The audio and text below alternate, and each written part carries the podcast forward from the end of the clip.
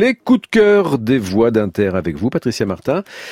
Ce matin, à vos côtés, euh, Sébastien Logénie pour son coup de cœur. Sébastien, qui vous êtes le présentateur en semaine des journaux de la matinale. Oui, bonjour Sébastien Logénie. Bonjour Patricia. Sympa de vous être levé même un dimanche matin pour nous rendre visite. On fait ce qu'on peut. Votre coup de cœur Alors, c'est une femme. Une femme, ça m'étonne pas de vous. Voilà, euh, à qui je vais donc déclarer ma flamme ce matin. C'est une, sacrée femme. Ouais, une femme qui s'appelle Lansara Kertudo, qui est une militante dans le domaine du, du handicap, qui est écrivaine euh, et qui a un parcours de vie absolument euh, incroyable, extraordinaire. Donc je vous résume sa situation en quelques mots. C'est une femme qui est devenue sourde à l'âge de 14 ans, euh, qui vient de perdre la vue il y a quelques années. et qui se dit aveugle d'ailleurs. Elle veut pas qu'on dise non-voyante. Exactement, hein, à cause d'un glaucome. On ne sait pas exactement pourquoi elle a perdu la vue. En tout mm. cas, elle vit aujourd'hui avec ces deux handicaps. et à côté de ça, elle a une vie tout à fait normale. Elle a un compagnon qui lui est voyant. elle a un travail. Elle est juriste dans une association. Elle s'occupe des devoirs ses enfants, elle a deux enfants, elle regarde des films, elle fait des films, elle fait même des livres, on en reparlera. Bref, elle est, elle est totalement présente au monde, si on, si on peut dire, et elle agit énormément. C'est une grande militante. Elle passe tout son temps à, essayer de changer le regard de la société euh, sur le handicap, plus particulièrement sur la question de la justice, rendre la justice accessible à tous. Et faire tomber cette espèce de frontière qu'il y a entre handicapés et non handicapés. Exactement. Et avec une détermination, un culot, un humour absolument irrésistible. Un exemple récent d'un de, ses derniers faits d'armes, elle a réussi à faire changer la définition du handicap dans le dictionnaire. Je rappelle en, en quelques mots, dans le Larousse il y a encore euh, un an, euh, le handicap c'est un désavantage quelconque qui met en état d'infériorité. Dans le Robert Junior, c'est une chose qui diminue les chances de s'épanouir ou de réussir. Et eh bien grâce à elle, grâce à son association, le 5 juin dernier, le petit Robert a changé cette définition extrêmement euh, péjorative. Voilà, donc c'est une, une militante absolument infatigable et c'est aussi une grande passionnée de littérature qui vient d'écrire un autre, un autre, un manuscrit absolument bouleversant qui n'est pas encore paru. Et qui, alors on peut en savoir un tout petit peu plus ou pas? Alors c'est un roman autobiographique, on va dire une autofiction. C'est à la première personne.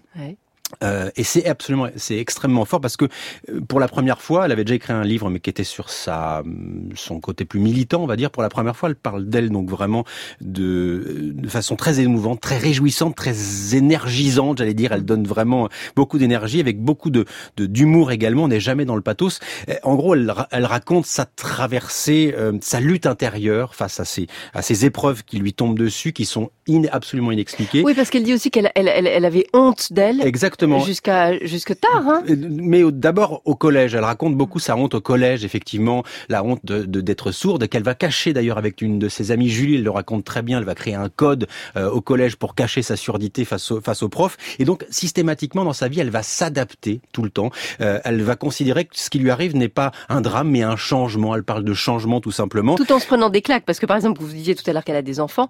À un moment donné, elle, quand elle accouche, on lui dit ne vous inquiétez pas, il sera pas handicapé. Exactement. C'est sympa et, mais elle lutte, elle résiste grâce à une force mentale incroyable, mm. une force mentale qui est même presque parfois un peu la limite du déni, notamment quand elle va perdre la vue mm. euh, il y a cinq ans. Et là, je peux peut-être euh, vous lire un, des extraits ah bah, de ce, livre, ce livre où va, va, se poser à un moment donné la question de porter, d'avoir une canne. Elle écrit Les cannes existent en différents modèles et tailles. Florine en a étalé toute une série euh, sur la table.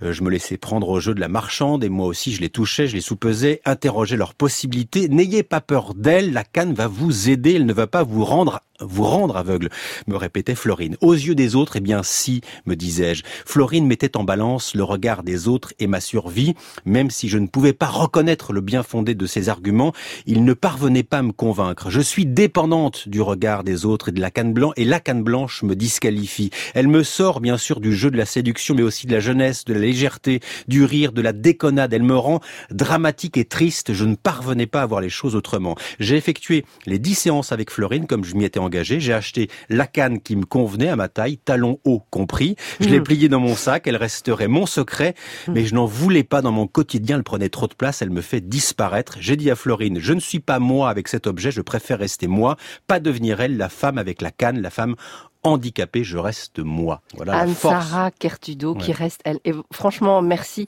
Je pense que certains de, certains de ceux qui nous écoutent l'ont découverte aujourd'hui, qui se précipiteront sur son nouveau livre qui sort quand, vous savez? On ne sait pas parce qu'il n'est pas encore publié, il n'est pas encore édité. On cherche un éditeur. Ah bah, écoutez alors, mesdames, messieurs les éditeurs, allez-y, téléphonez-nous. Merci Sébastien Legénie.